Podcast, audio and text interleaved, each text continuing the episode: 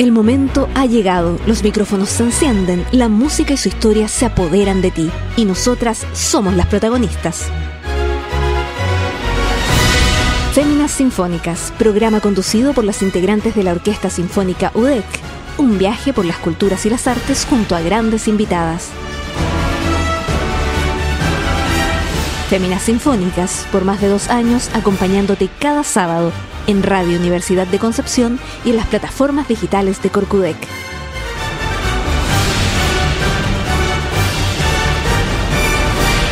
Buenas tardes, amigas y amigos de nuestro programa Féminas Sinfónicas. Estamos en la versión 167, ya con cuatro años transmitiendo, siempre por radio de la Universidad de Concepción y las plataformas digitales de Corcudec. Agradecemos todas las, las vistas que nos dejan, los mensajes, eh, que vean y escuchen nuestro programa. Y también eh, recordar que el programa se realiza gracias al aporte del Ministerio de las Culturas, las Artes y el Patrimonio. Hoy día estoy con una invitada eh, que va a ser bien interesante la conversación porque además tuvo algo que ver con nuestra ópera, harto que ver, y seguramente que tuvo mucho trabajo. Así que voy a leer un poquitito sobre ella para que empecemos a conversar. María Fernanda Videla es una artista que transita entre diversas disciplinas. Actuación, diseño escénico, dirección, entre otras líneas de trabajo, que teniendo como eje la performance, buscan instalar un lenguaje único y transversal. Dentro de sus trabajos más recientes se encuentra el diseño integral de la aclamada obra penquista Cecilia, una historia incomparable, y también, por supuesto, la ópera Pagliacci y Caballería Rusticana, que recién eh, presentamos con, con eh, la orquesta y bueno, espero que hayan ido a verla y la hayan disfrutado mucho. Nosotros terminamos bien cansados, pero, pero estuvo lindo. Actualmente María desarrolla una pieza llamada El Juego de Mesa, una teleperformance de cambio social imaginario y revolución para ser interpretada y presentada simultáneamente desde diferentes comunidades alrededor del mundo. María Fernanda, bienvenida al Féminas Sinfónicas. Gracias. Aquí vamos a conversar. Bueno, partamos un poquito contigo porque aquí tú dices dice actuación, dice varias disciplinas. ¿Qué partió primero? ¿Cuándo fue? Tú me decías que vivías, el, que eres oriunda de Los Ángeles. A ver, cuéntanos un poquitito. Yo vengo de Los Ángeles, estuve ahí hasta el cuarto medio, después me fui a Santiago a estudiar actuación y cuando estaba, yo creo que en la mitad de la carrera me di cuenta que no era la actuación lo que me llamaba la atención, sino que más el pensar desde afuera, lo escénico. Y esa intuición em, me generó esta duda en la cual terminé la carrera, hablando con un profesor en ese tiempo que era el Guillermo Calderón, que me dijo que terminara la carrera, que iba a poder ver la escena desde afuera y desde adentro. Desde afuera adentro, totalmente. Entonces eh, hice eso, pues terminé actuación en la católica y después este mismo profe me llamó a hacer un diseño que, fue Villa Más Discurso, que era una obra que se hacía eh, inicialmente en tres ex centros de, de tortura en Santiago. Wow. Eh, Villa Grimaldi, Londres 38 y José Domingo Cañas. Después tuvimos el Museo de la Memoria y después de eso giramos como cinco años. Y ahí yo hice iluminación, escenografía que era muy sencilla y vestuario. En ese momento me di cuenta que ya estaba bastante serio el tema del diseño en mi vida y me fui a Estados Unidos a hacer una maestría en diseño escénico en una universidad que se llama California Institute of the Arts que es bien particular porque la creó Walt Disney. Ya. Eh, partió como en los años 70 como una escuela de experimentación donde él quería que las distintas disciplinas se cruzaran y tuvieran un espacio híbrido en el cual la transdisciplina era súper importante. Ya. Entonces los diseñadores dialogan con los actores, con los directores, con los músicos, uno puede tomar, no sé, ramos de animación. Eh, hay mucha gente de, de, Pixar que salió ahí, de ahí, por ejemplo. En el fondo, Walt Disney estaba pensando en, mano de obra, ¿no? Eh, Como en sus pensadores Exactamente. Además que con, eh, con, la expansión que ha tenido Disney, que es enorme. Claro, y lo es divertido porque Disney es una cosa bien mainstream, pero al mismo tiempo Walt Disney tenía esta visión que era mucho más experimental porque se da cuenta que los nuevos lenguajes era donde aparecían eh, eh, las cosas eh, únicas, como los lenguajes propios. Y yo creo que un poco por eso me eligieron, porque era un plus en ese caso ser diseñador y ser actriz, tener esa formación. Em, o sea, ese profesor la apuntó, pero absolutamente. Claro, lo que pasa termina la carrera y... Sí, pues, eh, ellos lo que hacen es elegir grupos, grupos heterogéneos, eh, muy chiquititos en el máster y, y, vas guiada con este coach que es como el mentor, que es como un personal trainer. Y claro, había una persona de Argentina, de Corea, en mi caso de Chile, de China, de Estados Unidos, eh, que venían de todos de distintos mundos, de la arquitectura, de las artes visuales, como de la creación de utilería, y hacía que todas estas personas dialogaran y pensaran en la puesta en escena. Exacto, y además que cada uno aporta desde lo suyo claro. y aprendizaje para todos. Ay, mira qué interesante. Entonces hice esa maestría y después volví a Chile y justo se vino el estallido y la pandemia, entonces me fui y estuve de vuelta en Los Ángeles, en la casa de mi familia. Lo que fue muy bonito porque a mí la pandemia como que me abrió oportunidades, me volví mm. a Estados Unidos, pero al mismo tiempo podía trabajar a distancia, entonces pude hacer proyectos. Eh, y finalmente postulé acá al Teatro Bio Bio y empecé a trabajar como jefa técnica y de producción eh, y ahora el cargo ha ido derivando precisamente porque también yo trabajo en la parte de diseño eh, y estamos armando proyectos, eh, entonces este cargo cambió y mutó hacia algo que creamos nosotros que es la jefatura escénica. O sea que vemos muchas diversas partes de, de la escena y dentro de eso... O sea, perdón, es como un departamento que se encarga de todo esto, claro. de todo lo, visual, digamos. Lo que ocurre en escena, tanto en términos de producción, producción técnica, producción artística, diseño, em, realización. Ya. Abrimos este año un taller de realización escénica eh, con el objetivo de, tener un espacio en la región eh, especializado en la escenografía, que es algo que no existe. ¿Y este taller eh, viene gente de, de, afuera, externa al teatro, digamos, a tomar este taller. Estamos ahora, nuestro grupo es de dos personas. Ya. Eh, tenemos dos realizadores en el teatro y trabajamos en conjunto con el equipo de operaciones del teatro. ¿Ya? Entonces la idea, como es un, un espacio que está recién naciendo, es que trabajamos eh, en colaboración, en conjunto, el equipo de operaciones y el, el equipo de realización para los proyectos. Y ahí tienes que ver con iluminación, todo. Este el de realización escénica tiene que ver netamente con escenografía. Ya. Aparte tenemos el equipo técnico eh, que ve toda la parte de escenotecnia, iluminación, sonido, el equipo técnico del teatro, digamos. Claro. claro. Pero este departamento nuevo, en el fondo, quería atacar ese problema que es que no existen espacios de realización de escenografía eh, fuera de Santiago prácticamente. Claro y necesitamos tener eh, realizaciones, porque me pasó con el diseño Cecilia, creo este diseño, pero ¿quién lo hace? No, no habían personas... Eh, no está el equipo técnico que, que, que, haga la manualidad en el fondo, ¿eso? Exacto, que construya, y que tenga las, los conocimientos para construir algo que es escénico. Yo, yo puedo construir esta mesa, pero esta mesa yo necesito que que una persona se pueda parar y no se caiga, por ejemplo. Claro. O necesito lanzarle y que se destruya. es la ilusión de la escena lo que hace con el, eh, el cómo construyo algo. ¿Y para qué? ¿Cierto? Tienen distintos objetivos. Tiene mm. que ver con, con, la ilusión que nosotros creamos en escena, que es muy distinta. Entonces, por ejemplo, eh, Cecilia, que era este muelle que se partía en distintas partes, eh, que fue un diseño muy bonito para mí, le tengo mucho cariño porque, a ver, hablábamos con la Paula, la directora, sobre un espacio que, que nos llevara como a un punto limbo de Cecilia. La, la, obra transita eh, por los recuerdos de Cecilia desde un punto en que ella está en el Caupolicán cantando y se olvida de algo.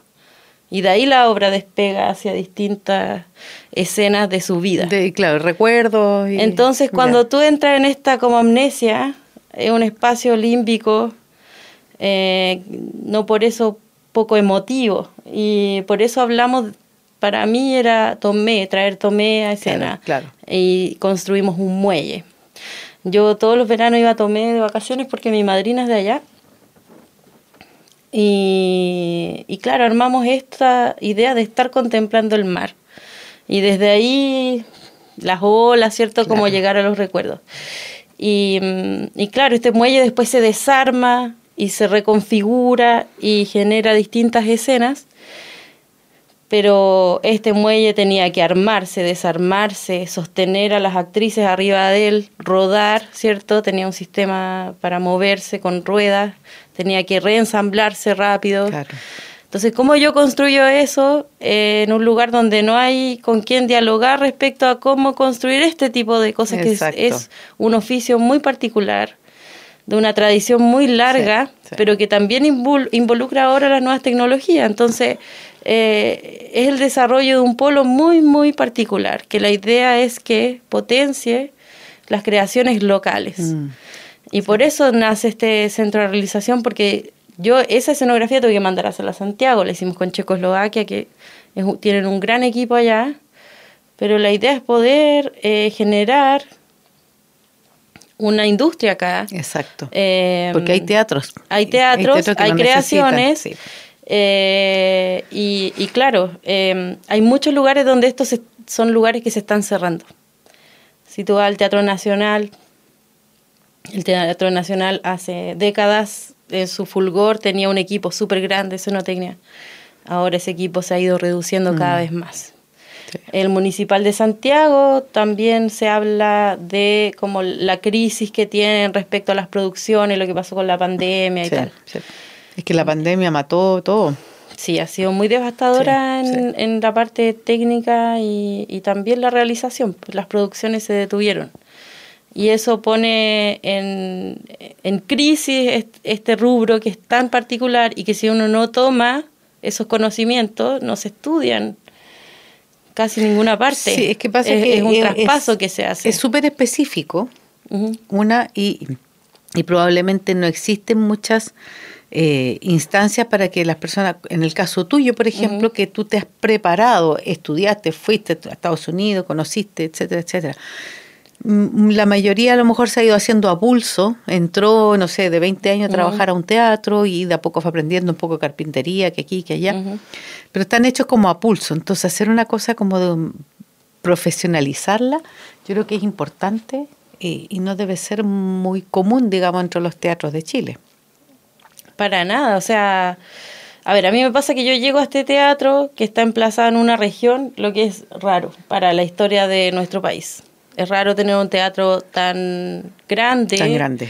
Es Sí. el escenario más grande de Chile. Eh, tiene una escenotecnia bastante decente, si bien para las características que tiene la sala debería ser mucho, más, equi- equipado, Exacto, exacto. pero es algo inusual en una región. Sí. ¿Qué hacemos con eso? Porque hay muchas. Para que no eh, sea un elefante blanco, digamos. Respecto a- al desarrollo de estos espacios, tenemos como décadas donde se desarrollaron los teatros en región bastante, la década de los 50, 60. Luego tenemos un apagón, se cierran muchos teatros, Mm. se cierran escuelas y volvemos al centralismo. Claro. Eh, y tuvimos por muchos años, eh, faltaban muchos espacios en distintas ciudades y regiones, que en los 2000 empiezan a inyectarse recursos y empiezan a crearse centros culturales, teatro, Sí, Teatro del sí. Maule, en Chillán, en, en Valdivia, Lago Ranco, Rancagua, qué sé yo. Pero si no logramos tomar eh, profesionalmente estos espacios y desarrollarlos, Sí. estos espacios se mueren. Exacto. Y, y ese para mí es como el gran eh, desafío de estar en un espacio como este, es hacer que crezca en un mundo donde la- los grandes espacios se están reduciendo. Sí. Es y verdad. es, es difícil, pero yo soy súper optimista en general. Y claro, pasó que ya vamos a armar el, taller de realización, los chiquillos empezaron a estudiar soldadura, empezamos a comprar máquinas y qué sé yo, y de repente llega esto, nos piden eh, la Corcudec, eh, si podemos hacer una especie de colaboración entre el teatro eh, y, la Corcudec, y yo digo, bueno, sí, tenemos que tomar las oportunidades que se nos dan, y de repente, claro, empezamos a conversar y Claro, una iglesia de 10 por 10 metros del 1800 del sur de Italia. Y, y si uno piensa para un lugar que recién está empezando, donde estamos viendo recién como primeras, eh, eh, cómo hacemos las primeras escenografías, pensado para un pequeño, o mediano formato, nos llega esto. Es tremendo desafío, chuta, sí, pues, Chuta, eh, eh, yo soy optimista, lo vamos a hacer, esto va a resultar, eh, tenemos muy poquito tiempo. Entonces, eh, yo me acordé en mayo, yo había ido a hacer una visita para el Día del Patrimonio a los talleres del Municipal de Santiago. Ya.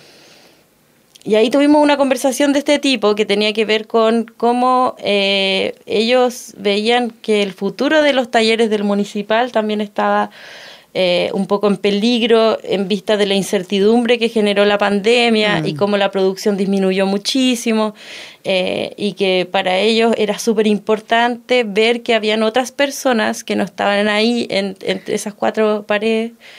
Eh, que estaban interesadas en el tema, que es un tema que no puede perderse. Entonces, yo dije, ya, vamos a hablar con la gente del municipal, y a pedir así como un SOS, porque... ellos tienen harta experiencia. Porque ellos saben perfectamente cómo hacer esto y nosotros no tenemos por qué inventar la rueda tampoco. Así que fue muy hermoso. En pocos días se involucraron en el proyecto, dijeron nosotros los vamos a asesorar, les ayudamos, yo fui a Santiago, o sea, justo estaba allá con la Ópera Patagonia. ah, tú fuiste con la Patagonia también, que fue un grupo de acá de la orquesta. Sí. Y mm, y aproveché de ir al municipal, los visité y justo estaba un día domingo el taller de pintura funcionando, estaban haciendo unos, eh, unos lienzos para Manon, ya. la ópera que estrenaron. Y empiezo a hablarle un poco del corazón, qué es lo que quería que, que pasara acá, lo importante que era, y, y engancharon muchísimo. como hubo un compromiso ahí de verdad, de corazón, de poder ayudar y y encontraron también importante que, una región empiece a tomar estos temas. Así que empezamos a trabajar en colaboración con ellos. Llegó un grupo primero de, a ver toda la parte constructiva de la iglesia, cómo se armaron los paneles. vinieron para acá, viajaron. Eh, armaron los paneles, le enseñaron a los chicos montones, toda esta tarima, todo eso armaron en cuatro días, eh, toda la parte estructural. Ya. Y semana siguiente llegó el equipo de escultura a hacer todo el revestimiento, a ver cómo podíamos hacer en el poco tiempo que teníamos todo el revestimiento de esta iglesia y que se viera lo más parecía posible, con un presupuesto reducido y que además tenía que ser liviana porque iba a durar solo tres funciones y no era un mamotreto que se tenía que quedar, no sé, porque iba a girar durante dos años. Entonces, Exacto. Ya, y empezamos a evaluar y hacer y hacer y hacer y, claro, ya en un momento yo me puse el, delantal y, con las manos en la masa, todos, el equipo de producción. Eh, a martillar, a pintar. La gente voluntariamente del teatro iba a echar una mano. Una de, las eh, jefas de operaciones fue con su hijo a pintar una silla, así como ya un trabajo bien involucrado. Eh, quedamos súper cansados porque además veníamos justo después del REC que nos había tocado ah, durísimo también. el rec. el rec eh, tuvo, tuvo cosas dentro del teatro. Sí, claro, y fue una producción del teatro. Sí, sí, yo tuve acá mm. a la mm, a Francisca Peró y ella nos estuvo contando que ellos tomaban este año la, producción del REC. Entonces ha sido un año de, de grande aprendizaje. O sea, mira, de dos años de pandemia de hacer nada, fue ahora todo. Sí. Era claro, full eh, todo o nada. Exactamente. No, pero interesante. Oye, se nos vino la pausa musical, entonces quiero que ahí a tu camarita, amiga, eh, le cuentes al público qué vamos a escuchar en la pausa musical. Bueno, hoy día vamos a escuchar un extracto de Pagliacci, que es eh, la música que me tuvo un mes. Con pintura hasta en el pelo. Llena de pintura. Eh, pero que finalmente cuando la vi en escena me hizo sentido porque la ópera es tan épica, ¿no? Y lo mm. épico es algo que transciende tiempo y espacio y te transporta y te transforma, entonces eh, por eso quiero compartir esta pieza con ustedes. Ya, entonces vamos a escuchar ese extracto de Pagliacci y regresamos para seguir conversando.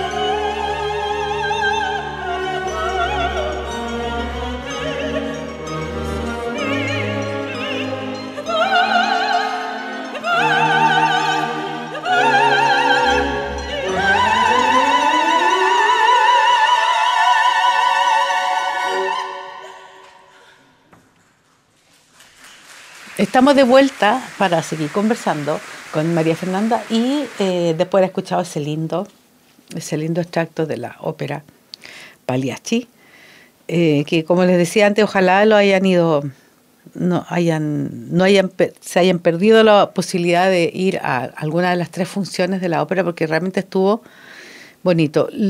Lo, bueno, ¿por qué se hace un poco eh, Pagliacci junto con Caballería Rusticana? Una, porque las dos óperas duran un poquito más de una hora. Entonces las dos juntas te hacen el, tiempo de una ópera normal. Pero también porque tienen una escenografía que puede, compartirse. El tema de la plaza, la iglesia, es como, como media común. Porque si no, ahí sí que se volverían locos los, no, todos los cambio de escenografía y ahí... No. Me puedo morir. Oye, cuéntame, y esa iglesia que yo, como te decía antes, solamente veía un poco por el reflejo de la mica que está en el foso, que divide el foso con la platea, ahí nosotros nos agachamos y logramos ver un poquitito. Porque nos, yo entro directo de la calle por el teatro, directo al foso. Entonces nunca estuve en el escenario, nunca fui a la platea, nunca vi nada. Nosotros entramos directo por ahí.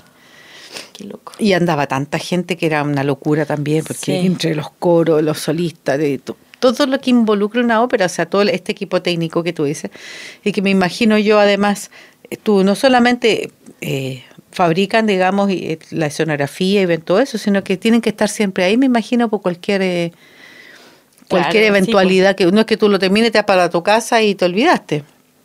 Tendrán que estar siempre ahí como... Claro, los equipos son se van especializando. Entonces, eh, es muy bonito lo que pasa en el teatro porque conjuga todas las artes hmm. eh, y las artes también son ciencia, de cierta forma. Entonces vamos como de la parte más dura y pura de la técnica eh, y cómo aplicamos esa técnica con sensibilidad en un tiempo-espacio, que es una puesta en escena. Es, es, muy distinto pasar un cue de luces que va en cero segundos a uno que va en ocho segundos, se transforma, ¿cierto? La luz y pasa de un espacio a otro.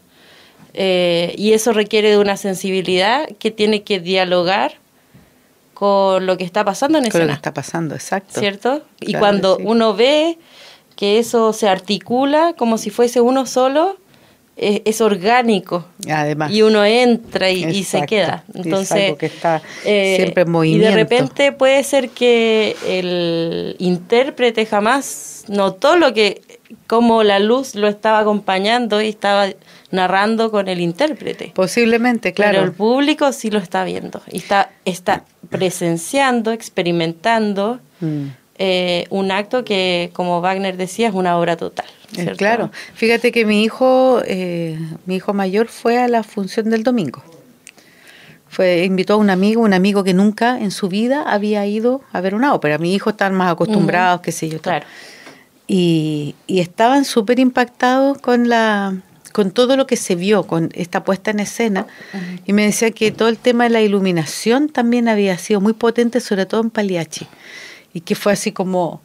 Eh, como que todo, y, hablé con alguien más, no recuerdo quién fue, que también estuvo en, eh, como público, y decía que era, fue así como bien impactante todos los juegos de luces. Él decía cuando, por ejemplo, comienza el amanecer en caballería, con este hielo seco, este humo, se veía súper bonito. Entonces el trabajo, eh, por lo que la gente, el público comentó, fue súper bueno en el, en, el, en la parte que a ustedes, digamos, les corresponde. Claro. Y es crear esa magia para el público, si eso es lo que tiene la ópera. Sí, y además hay algo, es que es eso, lo épico.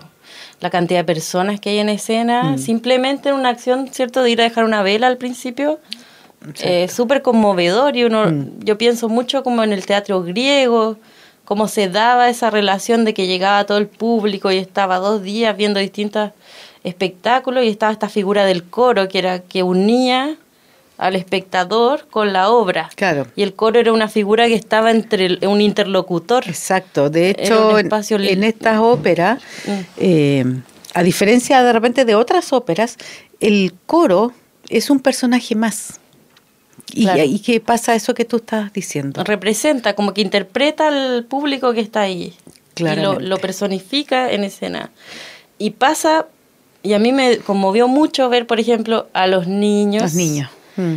el coro con personas de distintas edades, distintos géneros, como que había realmente una representatividad y uno decía, claro, este teatro que está lleno, hay mucha gente que está viendo a alguien de su familia que está aquí en escena. Exacto.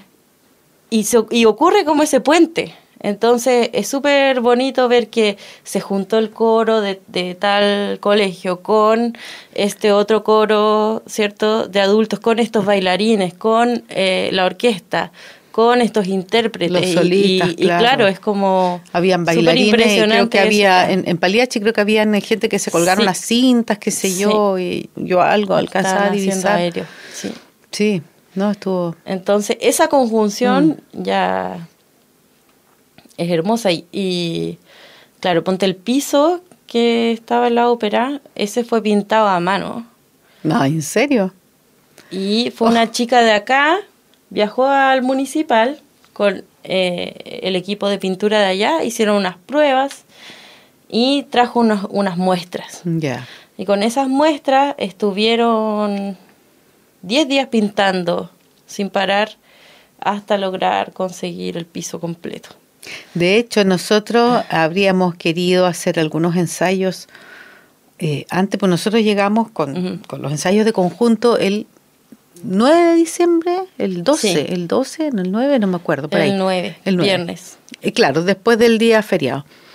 Y la verdad es que nosotros hubiésemos querido ir antes, pero nos dijeron no se puede porque el teatro está completo. Claro, y, y, están trabajando aquí en la escenografía, claro, ahí estaban ustedes, pero Vueltos locos. Vueltos locos. Oye, ¿y la iglesia de qué? ¿De qué hicieron eso? Mm. Ah, los secretillos. Esa es la magia. Mira, la iglesia es una estructura que se hace eh, en trupán, muy delgadito, como unos, era un trupán de 5,5 creo milímetros, que es muy delgado, muy flexible, pero eso se soporta con, con, la panelería, la estructura que va que va firmando, que son palos eh, de uno por tres. Em, y se va generando un soporte para esta eh, para este trupán y se trabajó en cinco piezas. Eso te iba a decir yo, porque son tres piezas abajo piezas y dos piezas arriba. ¿Pero tú las pintas antes de armarla o la armas y después no, pintas? Se arma primero toda la base, queda plana. Después de eso eh, hay que hacer el ponceo, que es lo que llamamos el ponceo. Es eh, se reviste con, con pasta muro en este caso elegimos y acerrín, una mezcla que se para que te dé una textura. Para que se, claro, se forma una textura, se arma un patrón y eh, se reviste. Después de que se reviste, se pinta. Eh, además, se arman algunas de las piezas en plumavit y algunas de las piezas en madera, dependiendo de cuánto tienen que soportar, qué tan firmes tienen que ser. Claro. Eh, los, las columnas las hicimos en madera, las, las, grandes que estaban abajo y las de arriba en plumavit. Claro, Todo se reviste con esta misma pasta mm. y luego vamos pintando y vamos manchando. Y, y claro, pues. Eh, si tuviéramos un taller como propiamente tal para hacer este tipo de realizaciones, podríamos haber montado las piezas como un puzzle. Como eso. Es como Ahora las montamos como podíamos, teníamos unas de lado, otras de acá. Y claro, después cuando armamos todo, vimos que había unas partes más claras, más oscuras. Y luego hicimos entonces un trabajo de eh, tratar de borrar las cicatrices que habían entre, las, entre las, piezas, porque esto se unió todo con una eh, con fierro por atrás en cuatro puntos. Ah, y luego los motores subieron toda esta estructura, que es muy frágil y que teníamos mucho miedo de que se, se quebrara en esta pues subida. Eh, y una vez que sube, eh, vamos poniendo cada una de las molduras desde el piso del metro, que es 10 metros 80, el punto más alto, y luego fuimos bajando, instalando cada una de, las de los salientes. Eh, y una vez que eso ocurrió, pudimos ya hacer unas, eh, limpiar la cicatriz y pasar con pintura como para poder no darnos cuenta de estos cambios unificar, claro. Porque tiene que simular como piedra o adobe. Claro, era una piedra italiana blanca. Mm. Eh, y claro, todo eso fue un trabajo sin parar de un mes para tres funciones. Para tres funciones. y claro. después tuvimos que desarmar. Sí, sí. El lunes bajamos la iglesia de una y fue como ya que pase lo que tenga que pasar.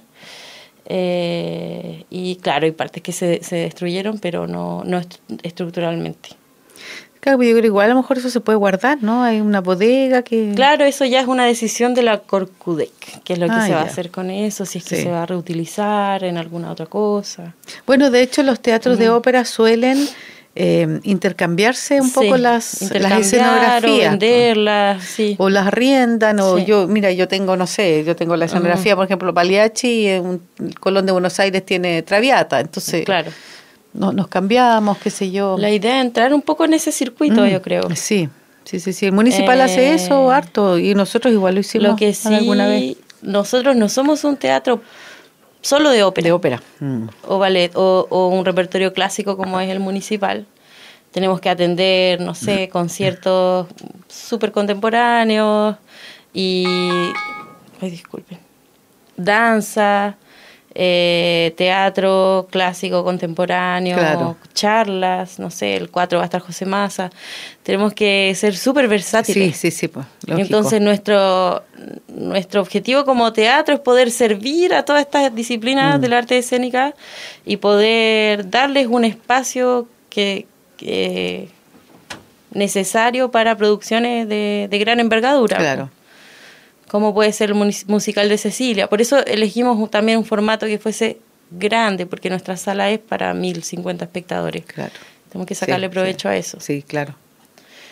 Sí. No, es que estuvo bonito, fíjate, como te digo yo, lo, los comentarios que escuché de gente que estuvo en, uh -huh. en la viendo la ópera, sí estaban bien impresionados. Y además salió una crítica, yo no sé si tú la leíste, del Arredondo creo que es el crítico, Oye, la crítica maravillosa. ¿Sí? Súper buena.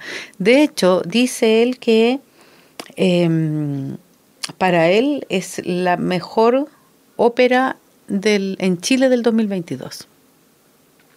¿Qué te parece? Wow. Sí, habla, de, bueno, Qué abarca bonito. todo, digamos, habla de los solistas, de la orquesta, de, sí. de, la puesta en escena, todo. Es que es muy loco lo de la ópera que nadie sabe para quién trabajas. Como que yo estuve pintando, eh, no sé, como en ese universo, ustedes estaban claro. en el universo la orquesta, los otros estaban interpretando, cantando. La gente y de repente en tres días todo claro. se une y sale esto. Y, y ya y... piensa tú que el vestuario lo trajeron de Italia. Sí. El vestuario llegó de Italia y, y, no llegó tan eh, con tanta antelación, digamos. Entonces era no. como rapidito, pruébense la ropa y si te queda y la, la, la, mo la modista. Sí, pues la recibimos. Todo, claro, la modista toda una noche. mono ahí, claro. Nosotros igual, estuvimos hasta el mar el día lunes, recuerdo, nos quedamos hasta las 4 de la mañana. Porque también es, es un formato tan grande que uno eh, cuesta proyectar cuánto se va a demorar uno realmente en, en hacer algo. Y todo, toda esta moldura que fuimos poniendo fueron horas y horas y horas de personas como con un, en la Jenny subiendo todo haciéndolo como en vertical y era eh, súper complicado. Eh, pero sí. a mí me enorgullece muchísimo que supuesto. lo hayamos hecho y que haya funcionado finalmente. Tiene su costo, obviamente mm. hubo un desgaste, eh, pero al final nos dimos cuenta que sí somos capaces sí, y sí se puede. Y claramente a lo mejor si tuvieran más elementos eh, como dices tú, un taller grande, talleres de pintura, más elementos como... Claro. Para poder realizar el trabajo sería mucho más, sí, eh, un poquito más... Pero bueno, también es súper importante esta alianza que hicimos con el Municipal de Santiago, mm. porque ellos sí tienen esos espacios, eh, sí están interesados en que desarrollemos este trabajo acá y, y entonces vamos a aprender de los mejores. Sí, es maravilloso esa posibilidad. Fíjate que yo fui mucho a la ópera contaba en un programa anterior, cuando yo vivía en Santiago, uh -huh. yo soy santiaguina. Y yo iba harto a la ópera, eh, a los ensayos generales que estaban abiertos, digamos, a, al público, uno se conseguía las entradas. Y uno vio cada escenografía. Por eso que la ópera tiene estas cosas mágicas, eh, que, que tú como que te metes en el escenario, te metes en la historia, porque tú ves cada cosa hermosa. Eh, yo vi jardines eh, japoneses con, con el puentecito, Mm. con el árbol, te fijas, el árbol con fruta. O contaba el otro día en un programa, en una ópera que se llama Pescador de Perlas, que está mucho en la playa. Al borde del escenario, donde ya va a empezar el foso, pusieron una tela. Una tela eh, como media transparente, como un tul. Y ahí proyectaron el mar. Y tú desde el público veías, porque había unas estatuas enormes, estas estatuas como persa. Había una botada, la otra sentada, tremendas, eh, no sé con qué la hicieron, pero parecían de piedra, y se veían las olas del mar. Oye, y era una cosa, tú mirabas y está, estabas en la playa. Entonces se ocupa, digamos, esta inventiva, y yo creo que eso es lo interesante de lo que tú estás haciendo, a lo que te has dedicado que esto no tiene límite, no tiene fin. Es un si eres- estás con un buen grupo creativo, Ujú. puedes hacer lo que sea y es magia. Sí, o sea, yo vengo de teatro, teatro, y, y siempre trabajando mucho desde el texto como mi gran sostenedor de lo que creo. Eh, este diseño no lo hice yo, el de la ópera, lo hizo Marina Conti, que es una italiana, que nos entregó los bocetos y es como entregar un hijo, así como que salga Claro. lo mejor que pueda hacer y dentro de eso nosotros tuvimos que tomar decisiones. Esta parte ya no alcanzamos a hacerlo, esta sí, esto va a quedar, tiene que haber coherencia, entonces si hacemos esto tenemos que hacer esto, eh, y así. em, tuvo que confiar nomás en que nosotros íbamos a hacer lo que mejor lo se que podíamos para interpretar su Claro. diseño. Pero claro, la ópera tiene una cosa que no hay un, no, no es un texto del que uno se agarra, Mm. es un ritmo, ¿cierto? O sea, es, es música, es atmósfera, es, claro, hay un diálogo, pero un diálogo que, que no es un diálogo a secas, Claro. no es leer un texto. No. No, porque No, capturas un- nada. claro, si no la fuera- historia se está cantando. entonces es la obra total. Mm. Es el Lo- es texto lo en un reúne. tiempo, en una música, ¿cierto? Y eso acompañado de, la, de lo visual en este caso, que genera la experiencia, pero también de la experiencia de la vibración de la voz. eh, no es como que yo pongo un, un play, ¿no? Eh, claro, una- es, es todo en vivo. Exacto. Y eso es, mu- es muy bonito. No, que no puede fallar nada. Yo siento que antes no, no le tenía tanto aprecio, lo encontraba un poco como, como, eh, no sé, yo me sentía un poco más rockera quizás, más Sí, juvenil. Sí, sí, sí. Sabes que la ópera como tiene no, eso. no me sentía representada por Mm. esto, lo encontraba un poco añejo, como que me costaba en términos del lenguaje. Pero después empiezas a ver también, por ejemplo, lo que hacen en el Met Ópera. Eh, si ves los videos es como también, o sea, no es excluyente ponerle un toque contemporáneo. Lo que hicieron en Patagonia también era una cosa un poco más contemporánea. Eh, y yo siento que es un, como que se abre a un mundo, ¿cierto? La inclusión de, del audiovisual, que no es propiamente como de la tradición de la ópera, ¿cierto? La multimedia. Eh, y entra. Y cómo eso dialoga es como un, un tremendo desafío eh, hacer que no, no irrumpir lo que está pasando, Sí, la tradición. exacto. No es irrumpir, pero es dialogar desde hoy, la experiencia de la persona Sí. que se sienta hoy, 2022, a ver una ópera. A ver una ópera. Y hay de todo ¿ah? en el público. Hay gente que le gusta la versión. Yo, por ejemplo, a mí me Ujú. gusta la versión tradicional. Que si voy a ver, no sé, La Dama de Pic de Tchaikovsky, y yo quiero ver esos trajes de los 1800, ¿me entiendes? Y todo, qué sé yo. Y hay otras personas que le encanta lo moderno. Aquí se ha hecho, me acuerdo, ¿qué ópera se hizo hace unos años atrás? Que fue así como, ponte tú el Bárbaro Sevilla, no, no recuerdo bien. Pero los trajes, el vestuario, toda la ambientación era como de los años 20, los años 30. Y así salían como los medios gángster con pistolas y el sombrero. ¿Te fijas? Ahí, y hay otras en que salen los tipos desnudos. Que no tiene por qué salir desnudo, pero sale desnudo. Claro, pero es que es como Shakespeare. Shakespeare tú lo ves en miles de versiones y puedes ponerlo en miles de situaciones. Exacto. Y la historia es la misma. Porque es épico, trans- Sí. trasciende el tiempo y el espacio. Exacto. Y, y eso es lo bonito porque son, son historias universales en las cuales una persona hoy día también se puede sentir identificada. Claro. No, sí, la ópera es increíble. La ópera tú o la amas o la odias. Y si la amas, la amas Sí. para toda la vida. Es como adictiva. Tú te sientas a ver una ópera, bueno, a ti te tocó estar desde adentro también, Sí. como, como a nosotros, a la orquesta, en fin, a todos. Pero la gente que sienta en el público es una maravilla. De verdad, de verdad que es una maravilla. Y el próximo año eh, se supone que hay ópera de nuevo, así que vaya preparándose. Sí, y empieza a, preguntar con tiempo. ahora para... y pregunta con tiempo cuál es el título que toca el próximo año. Sí, porque ya he estado tratando de... de sacar la información. Me dicen ya, porque ahora lo podemos programar con más tiempo y todo. Y yo como, sí, partamos en enero. Por favor, por favor, díganme cuál es el título. Necesito más tiempo, necesito todo el tiempo. Mientras más tiempo mejor. Ya se nos fue el tiempo y se acabó el tiempo del programa. Eh, te agradezco mucho que hayas venido, eh, haber contado esta parte, mm, la tras bambalinas que llama normalmente la gente, que es muy interesante, muy entretenido. Eh, que uno, yo como músico lo he visto, pero nunca tan al detalle tampoco. O sea, no es lo mismo que conversar con las personas que, que tuvieron que realizar esto. Y de verdad que es una tremenda pega. Una tremenda. Todos trabajamos mucho en la ópera. Todos. Aquí no hay nadie que, que la saque así liviana, no, no, no, no, no, Así que yo creo que ha sido muy interesante además para nuestro público enterarse de todo este, este trabajo y, y que este trabajo no es solamente de, de gente, digamos, que se va formando, como decía al principio, uy, yo aprendí aquí a clavar un clavito, no. Se estudia, se prepara y hay y esta, y esta unión, digamos, colaboración con el Teatro Municipal, que ellos son los expertos, digamos, acá en Chile en, ópera y ballet y todas esas cosas. Así es que te agradezco mucho, como te digo, que hayas venido. Gracias. A, Feminas Sinfónicas. Y nos estamos despidiendo entonces. Ah, eh, transmitieron por TVU la ópera. Yo me imagino que lo van a tener grabado, así que capaz que en algún minuto los que no pudieron ir estén pendientes ahí del TVU porque posiblemente lo puedan transmitir en algún momento. ¿Cierto? Así es.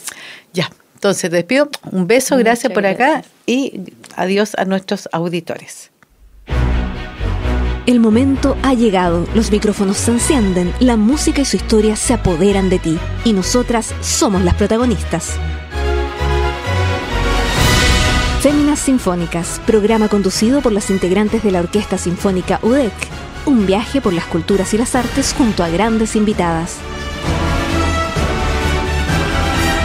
Féminas Sinfónicas, por más de dos años acompañándote cada sábado en Radio Universidad de Concepción y en las plataformas digitales de Corcudec.